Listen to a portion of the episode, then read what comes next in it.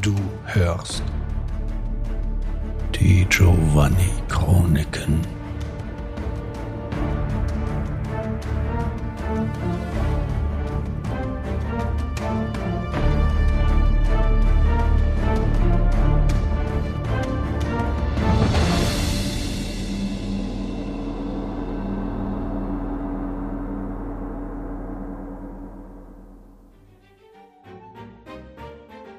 Die Stimmung in dem Saal war in der ersten Stunde angespannt.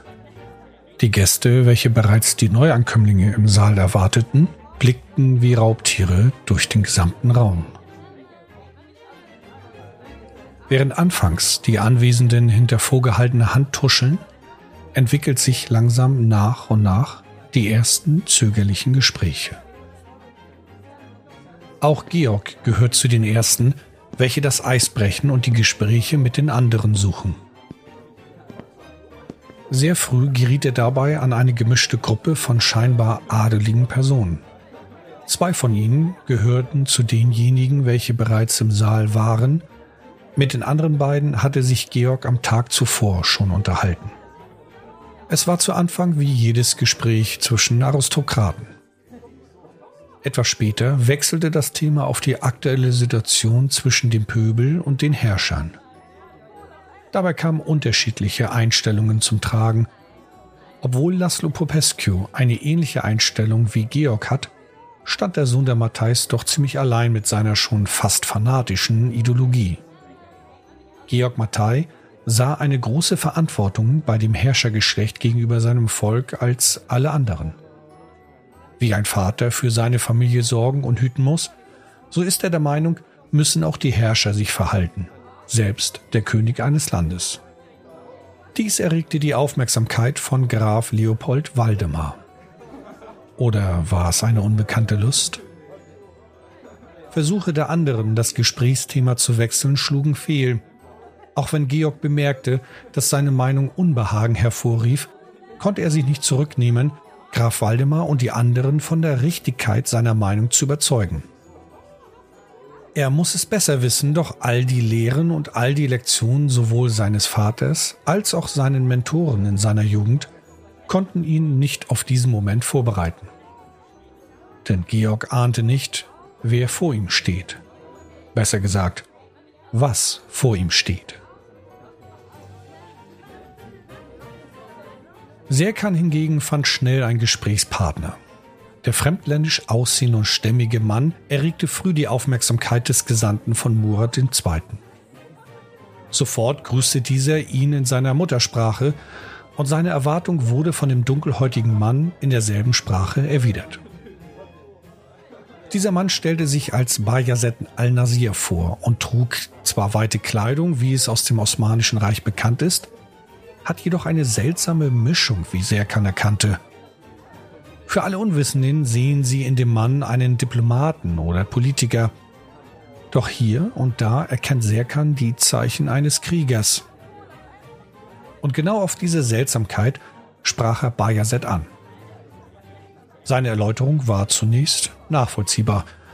Er diente einst als loyaler Krieger in einem Kampf des Sultans – doch nach Jahren des Krieges erkannte Bayazet, dass er nur wenig bewirkte. Daher versuchte er seinen Wunsch nach Verbesserung, anstatt auf dem Schlachtfeld, dort wo es möglich ist, langanhaltende Änderungen hervorzurufen. In der Politik. Doch nach Jahren musste Al-Nasir schmerzhaft erkennen, dass die Politik mehr Gemeinsamkeiten mit dem Schlachtfeld hat, als viele andere immer behaupten. So suchte Bayazet etwas ziellos und hilflos nach einer Antwort. Auf Serkans Frage, ob er sie gefunden hat, nickte Al-Nasir verschwörerisch. Dann folgte eine längere Stille. Als Serkan die Stille zu unangenehm empfand und gerade Luft holte, um diese mit seinen Worten zu unterbrechen, ergriff Al-Nasir das Wort und stellte eine Gegenfrage, Liebt ihr den Tod? Verwunderung überrollte das ansonsten kontrollierte Gesicht von Serkan Celik.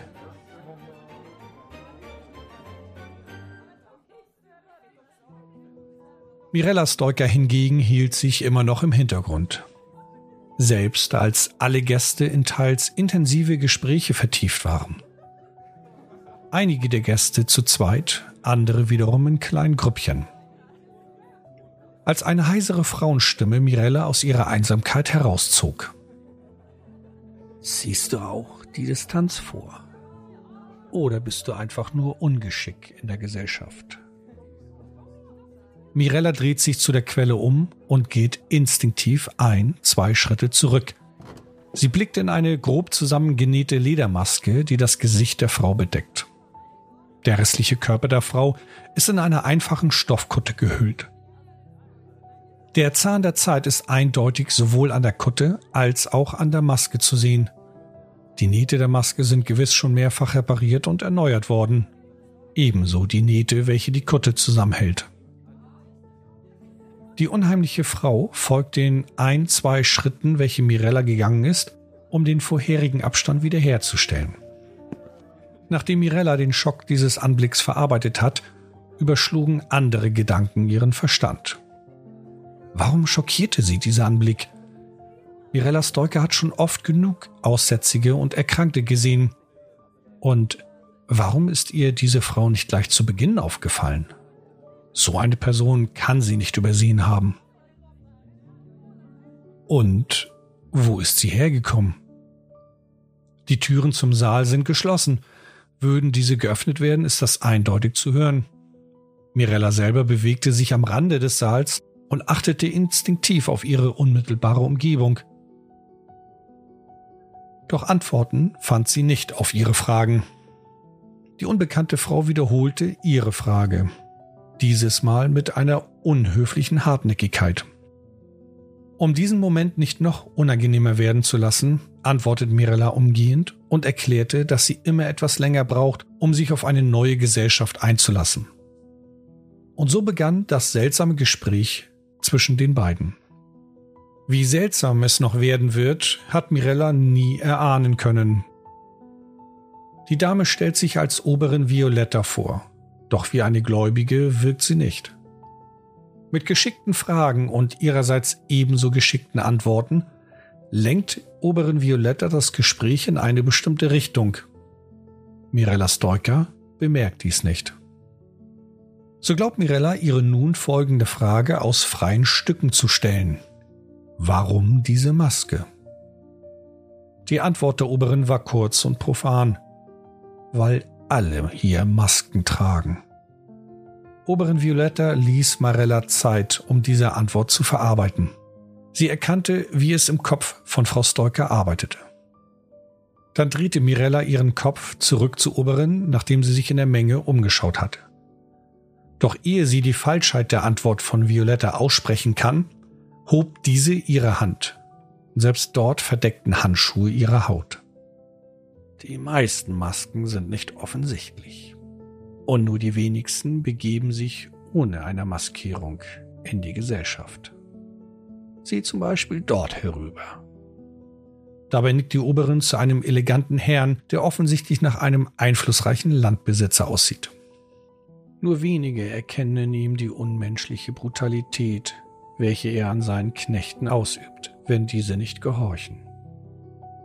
Und dabei meine ich nicht die übliche Gnadenlosigkeit zwischen dem Herrn und seinen Knechten. Ehe Mirella darauf etwas erwidern kann, blickt Violetta bereits in eine andere Richtung. Oder die edle Dame in dem samtenen Abendkleid. Hinter ihrer Eleganz steckt eine rigide Denkweise. Sie sieht die Welt der Menschen nur in zwei Seiten, Wolf oder Schaf. Hinter ihrem Lächeln versteckt sie die Botschaften, die nur wenige erkennen oder gar verstehen. Und so liefert die Oberin weitere Beispiele. Während Mirella den Worten folgt, wird ihr langsam klar, worauf Violetta hinaus will. Schließlich erklärt sie zuletzt, dass selbst das Auftragen von Parfum eine Maske ist. Denn der meist liebliche Duft versteckt den wahren Geruch desjenigen, der sich einparfümiert. Nun ließ sich Mirella darauf ein und spielte mit. Wer versteckt was hinter seiner Maske von diesen Gästen, welche mit Mirella zusammen zu diesem Anwesen gefahren sind? Dabei kamen die beiden bei einigen Gästen mit ihrer Vermutung recht nah überein, bei anderen hatten sie unterschiedliche Einschätzungen. Schließlich wendet sich Mirella an die Oberin und fragt, was sie mit ihrer Maske versteckt. Darauf folgte ein Moment Schweigen, während Violetta und Mirella sich in die Augen schauen. Die beiden Frauen standen eh schon das ganze Gespräch über am Rande der Veranstaltung und wurden daher wenig beachtet. Doch nun, nachdem Mirella ihre Frage gestellt hatte, geschah etwas Mysteriöses. Würden die anderen, Georg oder Serkan zum Beispiel, sich nach Mirella umschauen, werden sie sie nicht finden. Auch nicht Oberin Violetta. Und das, obwohl die beiden noch im selben Saal stehen. Es ist, als würde der Verstand aller anderen hier sowohl die oberen Violetta als auch Mirella Stoica nicht sehen wollen. Langsam hebt Violetta ihre Hände zu der ledernen Maske. Mit geübten Handgriffen löst sie die Bänder, welche diese Maske an ihre Position hält, um daraufhin die Maske mit denselben langsamen Bewegungen hinuntergleiten zu lassen. Mirella traf erneut der Schock. Doch dieses Mal viel tiefer, als sie es je in ihrem Leben erfahren hat. Unter der Maske entblößt die Oberin ein Gesicht, welches grausam ist. Die Haut völlig vernarbt, übersät mit Pusteln, welche leicht zu pulsieren scheinen. Aus einigen nicht offensichtlichen feinen Wunden tröpfelt eitrige Flüssigkeit heraus. Die Nase ist stark eingefallen, ebenso wie die Wangen, und ihr Mund? Der Mund ist lippenlos und entblößt zackige, schiefe Zähne. Mirella stolpert verängstigt und bis ins Mark erschüttert zurück. Sie will ihren Blick abwenden, sie muss, doch kann sie nicht. Ohne zu blinzeln und mit aufgerissenen Augen starrt sie in das monströse Gesicht von der Oberin. In dem Moment verschiebt sich das Gesicht und die Mundwinkel ziehen sich in die Höhe, zu einem absurden Lächeln. Nicht jedem ist die Monstrosität sofort anzusehen wie bei mir, doch sie alle sind es. Finstere Monster in dieser Welt. Dann zwang ihr Körper sie endlich wieder zu atmen, und das war der nötige Auslöser, dass Mirella Kontrolle über ihren Körper erlangt. Sie dreht sich auf den Absatz um und rennt davon. Dabei stolpert sie an den anderen Gästen vorbei, ignoriert jeden ihrer Kommentare.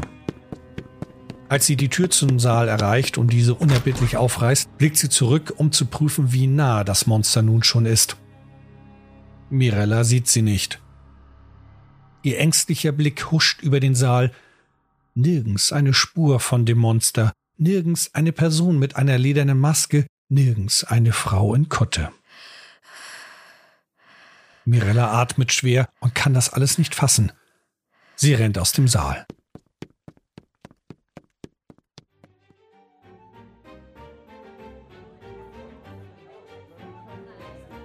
Graf Leopold Waldemar ist nicht entgangen, als Georg hinter der nervösen Mirella herschaut, die in diesem Moment den Saal durch die doppelflügelige Tür verlässt. Georg überlegt, ob er hinter Mirella hergehen soll, Waldemar unterbrach seinen Gedanken und zog die Aufmerksamkeit des jungen Mattei auf sich. In der letzten halben Stunde haben sich die beiden weiter intensiv über die Verantwortung eines Herrschers gegenüber seinen Untergebenen unterhalten. Die anderen Gäste, welche noch zu Beginn mit ihnen standen, sind mittlerweile weitergezogen und haben sich woanders im Saal verteilt. Der Graf will jedoch Georg nur für sich haben. Und die aufgeregte Mirella ist ein Beweis, dass Georg noch zu abgelenkt ist. Daher bringt Leopold den jungen Mattei dazu, ihm zu folgen und den Saal zu verlassen.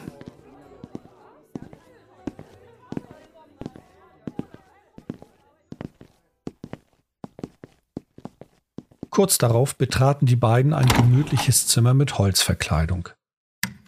Der gesamte Raum ist in braunen und dunklen Rottönen gehalten an den Wänden stehen einige Bücherregale und in den Lücken dazwischen hängen große Gemälde.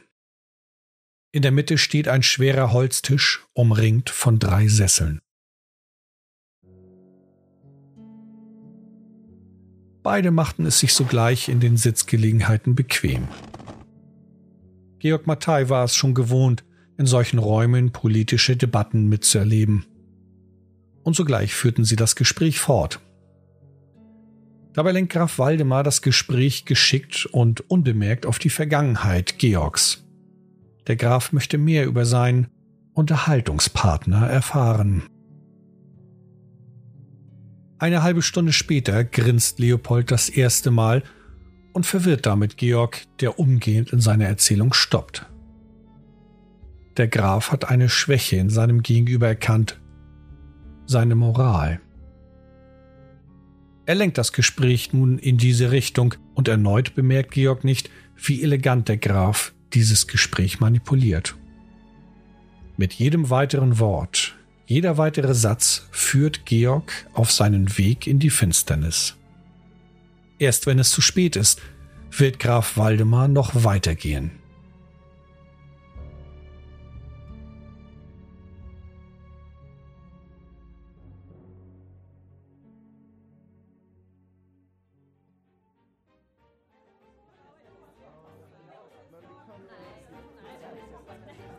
Serkan hat hingegen einen ähnlichen Konflikt wie Georg. Bayazet al-Nasir stellte ihm eine seltsame Frage. Im ersten Moment war sie so banal wie viele andere auch. Liebt ihr den Tod? Doch Serkan gehört nicht zu den dummen Tölpel, die blindlings in den Kampf ziehen. Antwortet er sofort mit einem Ja, denkt sich Bayazet wahrscheinlich, dass er ein Schlechter ist. Einer, der seine Feinde aus Freude niedermetzelt.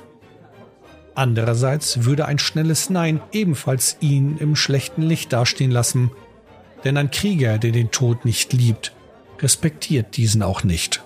Und ein Kämpfer, der nicht den Tod respektiert, schwingt auch ebenso bedenkenlos seine Waffe. Zumindest aus Serkans Sicht. Nach einigen Momenten, die Al-Nasir geduldig abwartete, nickte er schließlich seinem Landsbruder anerkennend zu. Er erkennt die Erfahrung Beigersets auf dem diplomatischen Parkett. Dann antwortet er, dass es die Pflicht eines jeden Mannes und einer jeden Frau ist, seinem Land und seinem Herrn zur Seite zu stehen, mit all seinen Fähigkeiten. Ein Bauer soll sich bemühen, seine Felder so gut erkannt zu bestellen. Liebt er deswegen den Korn? Ein Fleischer oder auch Knochenhauer soll das Vieh so gut er kann schlachten. Liebt er deswegen sein Schwein und sein Rind? Ein Soldat hat die Aufgabe, die Feinde des Landes zu bekämpfen. Liebt er deswegen den Tod? Während Al-Nasir nun seinerseits anerkennend nickt, schließt Serkan mit der Erklärung ab, er tut für seinen Sultan das, was nötig ist und was er kann. Und das ist, die Feinde seines Herrn zu bekämpfen. Serkan erkennt, dass er sich behaupten konnte und in seinem Stolz führt er seine Rede fort. Doch Al-Nasir stoppt ihn in seinem Wortschwall mit einer weiteren, scheinbar einfachen Frage. Und was tut ihr, wenn euer Sultan euch etwas auftragt, worin ihr überhaupt nicht fähig seid? Serkan schüttelte seinen Kopf und wollte gerade erwidern, dass dies nicht geschehe. Warum sollte jemand einen anderen eine Aufgabe auftragen, worin er nicht fähig ist? In dem Moment stockt er. Genau das hat sein Sultan getan. Er hat Serkan zu diesem Fest gelassen. Auch wenn er zwar persönlich eingeladen wurde, so hat der Sultan ihm erlaubt, dies zu tun, mit der Aufgabe, die Feinde kennenzulernen, etwas, worin er nicht wirklich kompetent ist zumindest nicht in dieser gesellschaftlichen Form. Al-Nasir schätzt Serkans Zögern korrekt ein und fragt ihn, ob er von seinem Sultan mit einer Aufgabe beauftragt wurde, wofür er nicht geeignet ist. Serkan nickt nachdenklich, dabei nicht bemerkend, dass Al-Nasir eine Information nach der anderen aus ihm herauszieht. Nach einer weiteren kurzen Stille zwischen den beiden wirft Bayazet die Vermutung in den Raum, ob sein Sultan ihn deswegen mit solch einer Aufgabe beauftragt hat, um über sich hinauszuwachsen, um neue Fähigkeiten und Horizonte zu erkunden. Das macht Sinn, denkt sich Serkan. Im Kampf ist er sehr gut. Nun will der Sultan ihn noch kompetenter machen, Doch warum in solchen Gefilden? Warum nicht wie gewohnt in einem sicheren Bereich? Das kann ich dir sagen. In diesem Moment tritt Al-Nasir bedrohlich nahe an Serkan heran. Dieser hat noch gar nicht realisiert, dass Bayazet seine sich im Geiste gestellte Frage laut beantwortet hat. Serkan war zu neugierig auf die Antwort, als dass er es bemerkt. Weil die Furcht und die bevorstehende Gefahr der beste Lehrer ist. Er hat recht. Wenn der eigene Überlebenswille groß genug ist, gibt es keine Grenzen. Man will überleben und tut alles dafür. Und jetzt ist deine Zeit, dich zu beweisen, zu überleben. Langsam realisiert Serkan, was hier gerade geschehen ist. Wie konnte er seine Fragen beantworten, die er nicht wirklich ausgesprochen hatte? Darauf wird er keine Antwort bekommen, stattdessen eine Aufgabe.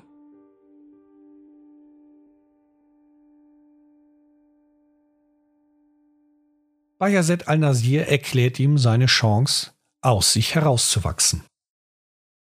Dabei soll Serkan nicht gleich ein völlig fremdes Schlachtfeld betreten, eines, was ihm bekannt vorkommt und dennoch anders ist. Das Schlachtfeld ist dieses Anwesen, und ich bin dein Opfer. Die Sanduhr hier zeigt dir deine Zeit. Die Zeit, welche du hast, um so nah an mich heranzukommen, dass du mich töten könntest. Es gibt nur eine Regel. Sehe ich dich, musst du dich zurückziehen und es erneut versuchen. Ist der Sand durchgelaufen, wendet sich das Blatt. Dann bin ich der Jäger und versuche so nahe wie möglich an dich heranzukommen. Siehst du mich, ziehe ich mich ebenfalls zurück. Damit stellt er die Sanduhr auf und begibt sich in die Menge. Es verstreichen mehrere Minuten, bis Serkan die ganze Situation verstanden hat. Daraufhin zog er sich nachdenklich zurück, um einen Plan zu entwickeln. Bisher stand er immer im Angesicht seines Feindes gegenüber. Nun soll er hinterrücks sein Ziel angreifen. Sehr ungewohnt für ihn. Doch die Erkenntnis des Gespräches machte ihm klar, er muss aus sich herauswachsen.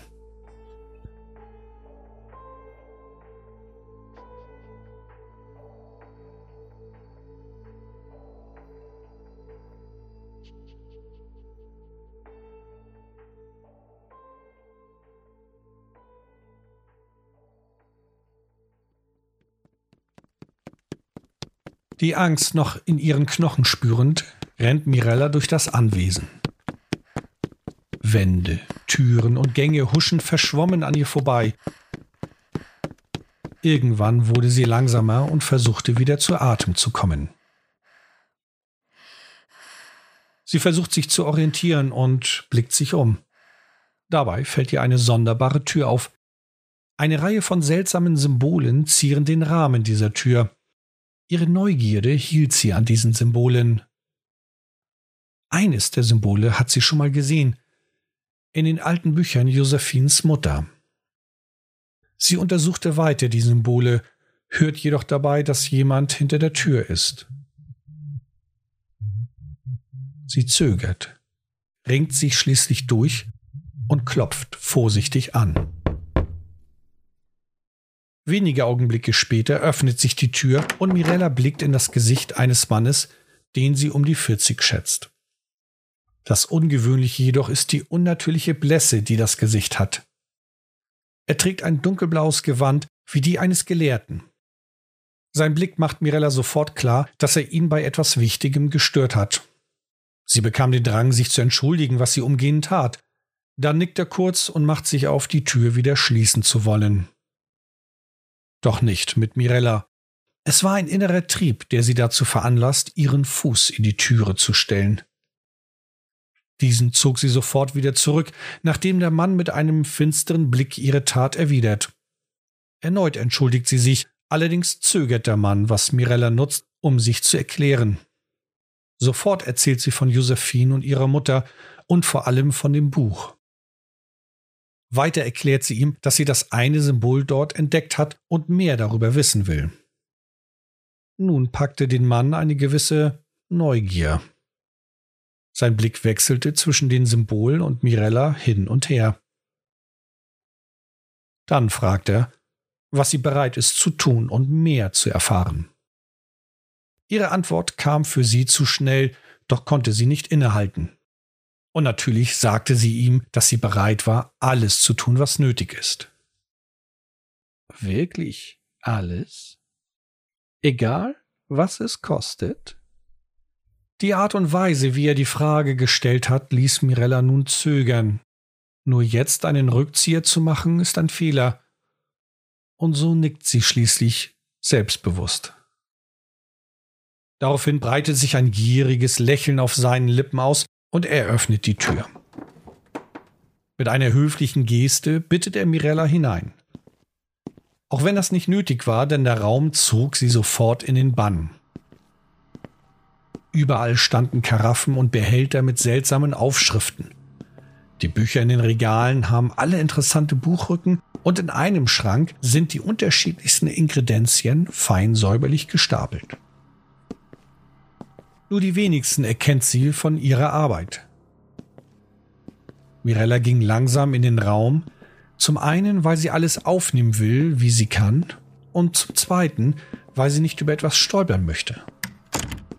Der Mann hat mittlerweile die Tür geschlossen, bleibt jedoch dort noch stehen. Er beobachtet die Frau so neugierig und aufsaugend, wie Mirella das Interieur des Raumes in sich aufsaugt. Schließlich fragt sie, was das alles ist. Darauf folgt eine lange Unterhaltung, die einzig und allein nur den Zweck hatte, den Mann zu unterhalten. Doch Mirella erkannte sein Ziel nicht, welches er verfolgt. Sie hängt an seinen Lippen und Erläuterung. Ihre Fragen polterten unkontrolliert raus, umso mehr er antwortete.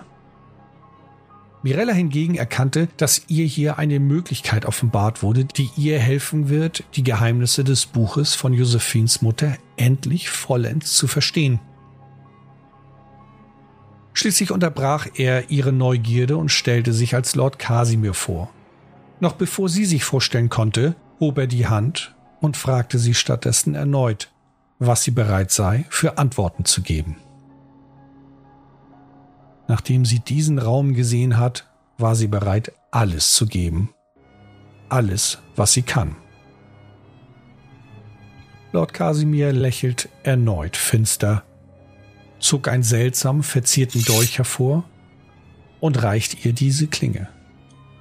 Ihr fragender Blick beantwortet er zunächst nicht, sondern holt den großen Eimer aus der Ecke des Raumes hervor. Diesen stellt er vor Mirella und erklärt ihr, er brauche den Saft des Lebens. Durch die Lehren von Josephine und ihren Kenntnissen aus den Büchern versteht Mirella sofort, dass Lord Casimir damit ihr Blut meint. Mit ihrer Antwort versucht sie Selbstbewusstsein zu zeigen und dass sie nicht so leicht zu schockieren ist auch wenn der Anblick von der Oberin ihr noch immer in den Knochen steckt. Sie fragt nur, wie viel er wünscht und setzt bereits mit dem Dolch an, sich zu schneiden. So viel, wie du bereit bist zu geben. Sein Gesichtsausdruck macht Mirella klar, dass er nicht scherzt. Nur, wie viel ist genügend? Sie weiß, ab einer bestimmten Menge verliert jeder das Bewusstsein Dennoch erholt sich ein gesunder Mensch davon. Wird diese bestimmte Menge überschritten, ist es tödlich. Das Schwierige dabei ist die Tatsache, dass die bestimmte Menge von vielen Faktoren abhängig und bei jedem Menschen unterschiedlich ist.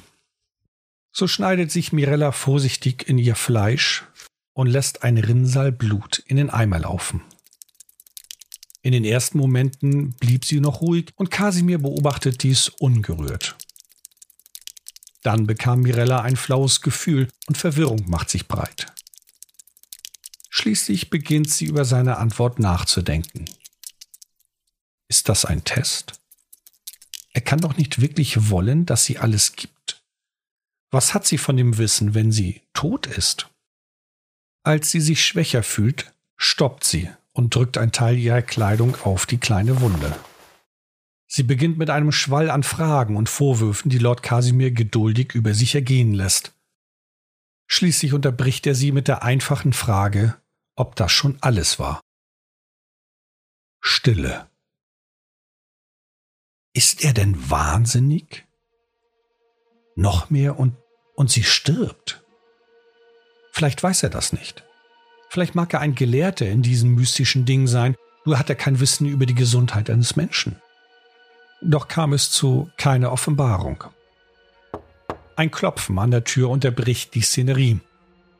Noch bevor sie oder Kasimir reagieren konnte, ruft ein Diener von der anderen Seite der Tür herein, dass das Festmahl gedeckt sei und die Gäste erwartet werden. Lord Kasimir erhebt sich und hilft Mirella.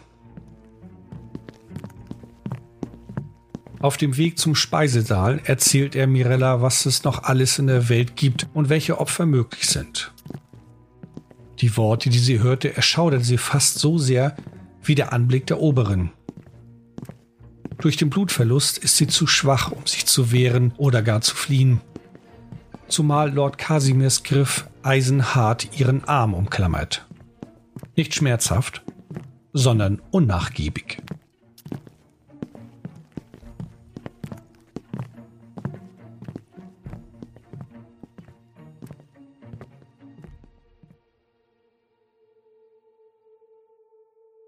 Serkan Celik hat vieles versucht. Jedoch wurde er immer von Bayazet al-Nasir entdeckt, ehe er überhaupt in die Nähe kam. Er wird scheitern. Selbst bei seinem, wie Serkan meint, besten Versuch, als er sich über Umwege die Kleidung eines Dieners stibitzte und so verkleidet sich al-Nasir näherte, scheiterte er. Schließlich steht er auf der einen Seite des Saals, blickt in die Augen von Bayazet, der auf der anderen Seite steht. Wechselte zur Sanduhr. Nur noch wenige Körner sind in der oberen Hälfte. Serkans Blick wandert zurück zu den Augen Bayazets. Mit jedem weiteren Sandkorn, der in die untere Hälfte der Sanduhr fällt, wird das mörderische und lustvolle Grinsen Al-Nasirs immer deutlicher. In dem Moment, als der letzte Sandkorn gefallen ist, ist Bayazet al-Nasir verschwunden. Serkan reißt seine Augen auf. Wie kann das sein? Al-Nasir hat sich nicht mit einer schnellen Bewegung hinter einer anderen Person versteckt oder huschte schnell durch einen Durchgang. Nein, er stand still da, den Blick Serkans erwidernd und von einem Herzschlag zum nächsten stand er einfach nicht mehr da. Leicht, nervös und verunsichert schaut sich Serkan um, stellt sich mit dem Rücken an die Wand, um seine Hinterseite abzusichern. Immer wieder schnellt sein Blick von links nach rechts, in Erwartung von irgendwoher stürmt gleich Bayazet auf ihn zu. Nach einer scheinbar unendlich langen Zeit tritt Laszlo Maruschka an Serkan heran. Er ist der Jäger, welcher mit ihm, Mirella und Georg in der Kutsche saßen, als sie zu diesem Anwesen fuhren.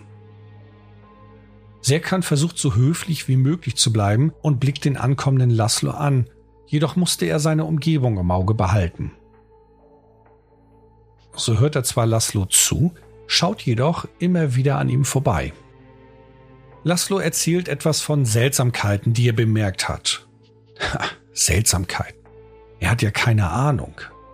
Was kann es Seltsameres geben als das mysteriöse Verschwinden von Al-Nasir? Der Jäger erklärt sein Verständnis, dass es unglaublich klingt, daher will er es ihm zeigen.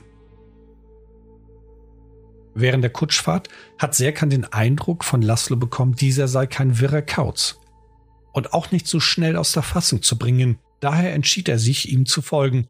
Allerdings achtet Serkan dabei, nicht unvorsichtig zu werden. Andererseits ist Bewegung auch gut. Für Schützen ist ein bewegliches Ziel schwerer zu treffen. Das gilt auch im Nahkampf. Laszlo wundert sich über die merkwürdige Art und Weise, wie Serkan ihm folgt, kommentiert es jedoch nicht weiter.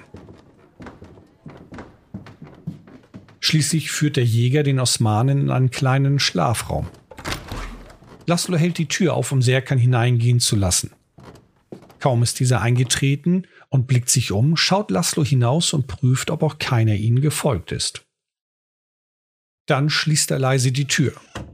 Serkan fragt, wo das nun ist, was er ihm zeigen will. Laszlo zeigt zum Bett. Serkan dreht sich zum Bett und schaut dorthin, doch sieht er nichts. Ein sauber gemachtes Bett von hochwertiger Qualität. Wie alles hier in diesem Anwesen verloren. Die flüsternde Stimme Bajasets ist in diesem Moment genauso schmerzhaft wie ein Dolchstich. Serkan erstarrt. Dann spürt er die spitze Klinge in seinem Rücken. Langsam dreht er seinen Kopf und sieht tatsächlich Bayazet al-Nasir hinter sich stehen. Die Tür zum Raum noch immer zu und und keine Spur von Laszlo. Er fasst seinen Mut zusammen und dreht sich weiter um. Laszlo liegt weder auf dem Boden, noch gibt es Anzeichen, dass er den Raum verlassen hat. Es war so ruhig hier, dass Serkan die Tür gehört haben muss, wenn Laszlo hinausgegangen ist. Er hat den Jäger eindeutig gesehen, als er ihn fragt, wo das sei, was er sehen sollte. Als dieser auf das Bett zeigte, drehte sich Serkan nur kurz um. Maximal ein oder zwei Herzschläge später hörte er die Stimme Al-Nasirs und der Jäger war verschwunden. Wie kann das sein? fragt Serkan laut. Al-Nasir entgegnet ihm mit einer unbefriedigenden Antwort. Das wirst du nie erfahren. Er hob die Klinge in die Höhe und hält sie direkt vor der Brust Serkans. Die Glocke rettet Serkan sein Leben. Er stand in seiner Zeit als Krieger so vielen Feinden gegenüber, dass er erkennt, wenn einer ernsthaft sein Leben nehmen wollte. Und in solch einen Blick schaut er gerade. Auf das Läuten der Glocke folgt das laute Rufen eines Dieners. Das Festmahl ist vorbereitet und der Herr erwartet seine Gäste umgehend im Speisesaal. Serkan atmet tief und sichtbar durch, wie es wohl jeder in solch einer Situation tut. Dennoch bleibt Serkan ruhig stehen und blickt Bajaset weiter an. Es fühlt sich an, als vergingen Minuten. Dabei waren es nur wenige Sekunden. Dann fasst Serkan seinen Mut und wagt sich langsam an Bajaset vorbei. Und tatsächlich lässt er ihn ziehen. Doch anstatt dass Al-Nasir hier bleibt, folgt er Serkan direkt im Rücken. Dabei flüstert er ihm ins Ohr, dass das noch nicht vorbei ist. So schreiten beide hinaus und gehen ruhig in den Speisesaal. Zwei Männer geübt mit der Waffe und im Angesicht des Todes ruhig bleibend. Und beide hatten es vor wenigen Momenten aufeinander abgesehen. Nun gehen sie Seite an Seite durch das elegante Anwesen und keiner ahnt, was gerade zwischen ihnen geschehen ist.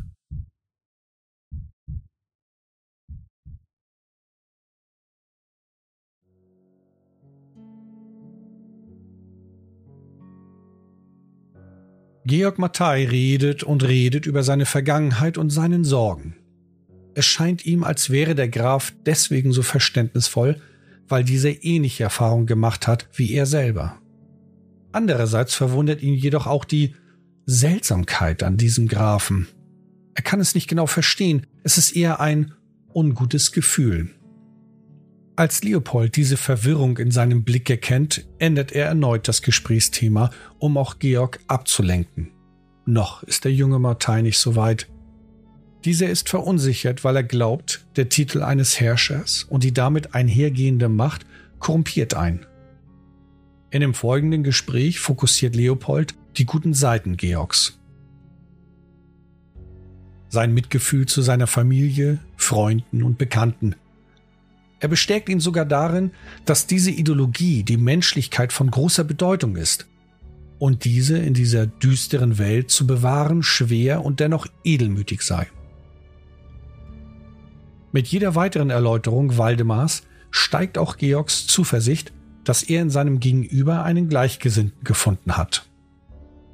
Seine Neugierde steigt ebenso sehr, wie Graf Leopold Waldemar es hinbekommt, zu herrschen und dennoch nicht so unmenschlich zu werden. Jetzt hat der Graf Georg, wo er ihn haben will. Nach dem Aufstieg der tiefe Fall. Leopold lehnt sich langsam und für Georg unmerklich leicht nach vorn. Dieser bemerkt auch nicht Waldemars Bewegung, doch spürt Georg, dass sich etwas ändert.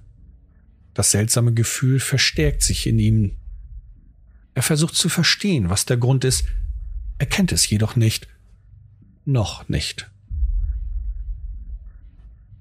Graf Leopold führt weiter fort und erläutert, dass sein Weg schwer war, dass er viele Herausforderungen überwältigen musste.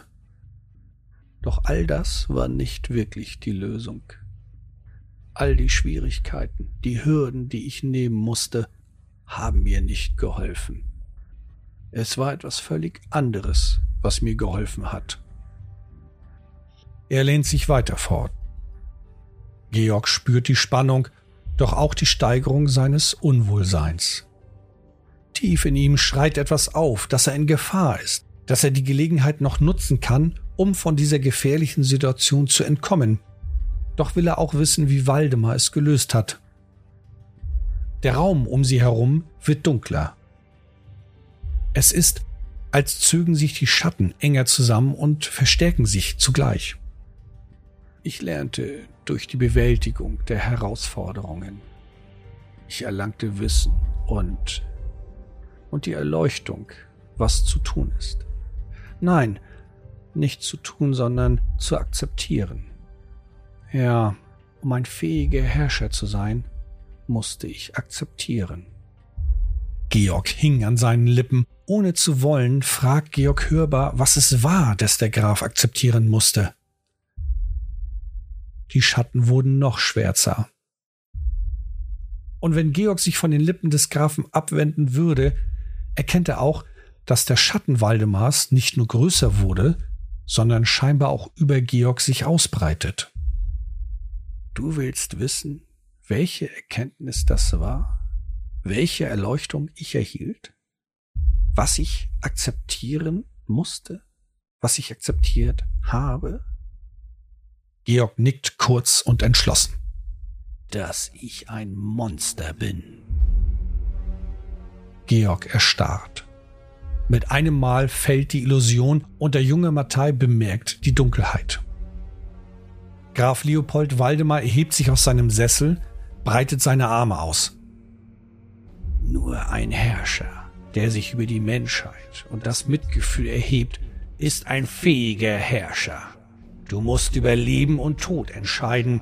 Zögerst du aufgrund von Mitgefühl, werden deine Feinde über dich rollen, wie die dunkle Nacht die Sonne verjagt. Mitleid ist eine Schwäche, die deine Feinde ausnutzen. Herrsche mit Dominanz und Furcht. Deine Feinde müssen dich fürchten. Deine Untertanen müssen dich fürchten. Wenn die Angst groß genug ist, erstickst du jede Rebellion, jedes Aufbegehren im Keim. Sie wagen es nicht, sich gegen dich zu stellen. Sie werden gehorchen oder leiden. Mit jedem Satz versinkt Georg tiefer in den Sessel. Am liebsten will er aufstehen und fliehen, doch er kann nicht. Er ist weiterhin gefesselt, nur dieses Mal nicht von den Worten. Nein, er ist wirklich gefesselt. Seine Beine und Arme lassen sich nicht bewegen, sein Blick wechselt hektisch zu dem Grafen und seinen Gliedern hin und her. Schwarze Schlingen haben sich um seine Arme und Beine gewickelt und halten ihn fest im Griff. Der Schatten des Grafen erhebt sich bis an die Decke, kriecht über die Decke und Wände stetig und unaufhaltsam auf Georg zu. Angstschweiß bildet sich auf seine Stirn, er zittert, sein Herz schlägt so schnell wie noch nie, Fluchtgedanken überkommen sein Verstand und übernehmen sein Handeln. Doch es gibt kein Handeln, Erstarrt und gefesselt von dunklen Schlingen kann er nur ertragen, was vor ihm geschieht. Dann ertönt eine Glocke. Zuerst dringt sie leise an das Ohr und in den Gehörgang von Georg. Dazu gesellt sich eine Stimme. Dumpf. Aus dem Flure hinter der Türe werden die Worte nun klarer der Ruf des Dieners, dass das Festmahl bereitet ist und der Gastgeber seine Gäste erwartet. Während der Klang der Glocke und der Ruf des Dieners immer leiser wird, blickt der Graf auf Georg herab und verharrt in der Position. Er hätte so gerne noch weiter diesen Moment erleben wollen. Nun bleiben ihm nur noch Sekunden. Und diese will er vollends nutzen. Er blickt tief in die Augen Georgs, in ihn hinein, in seine Seele und genießt die Angst. Seine Augen wandern über seine Stirn und fokussieren seinen Angstschweiß. Georg hingegen kann nur noch eines machen, seinen Willen zusammenreißen, um nicht seinen Verstand zu verlieren. Würde er Energie und Kraft für etwas anderes aufbringen, wird der Schrecken des Grafen ihn vollends zerstören. Georg beißt seine Zähne zusammen, um danach seine Angst und Furcht hinauszuschreien. Im gleichen Moment überrollt ihn die Dunkelheit des Zimmers und er ist in völliger Finsternis. Sein Schrei wird erstickt und es ist nur noch ein Winseln zu hören.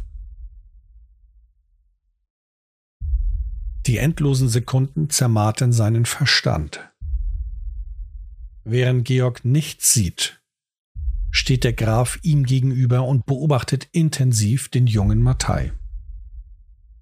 Dann zerfällt die Dunkelheit und die schwarzen Schlingen. Georgs Schrei verebbt und er blickt in die finsteren Augen des Grafen. Als wäre nichts geschehen, erwähnt der Graf in seinem eleganten Tonfall, dass es unhöflich sei, den Gastgeber warten zu lassen. Komm, wir werden nach dem Mahl unser Gespräch fortsetzen können. Völlig entkräftet und ausgelaugt erhebt sich Georg. Waldemar packt ihn unter seinen Arm und stützt ihn. Gemeinsam verlassen sie diesen Raum und der Graf führt den jungen Mattei in den Speisesaal.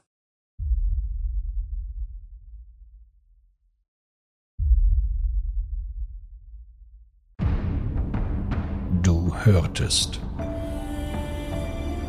die Giovanni Chroniken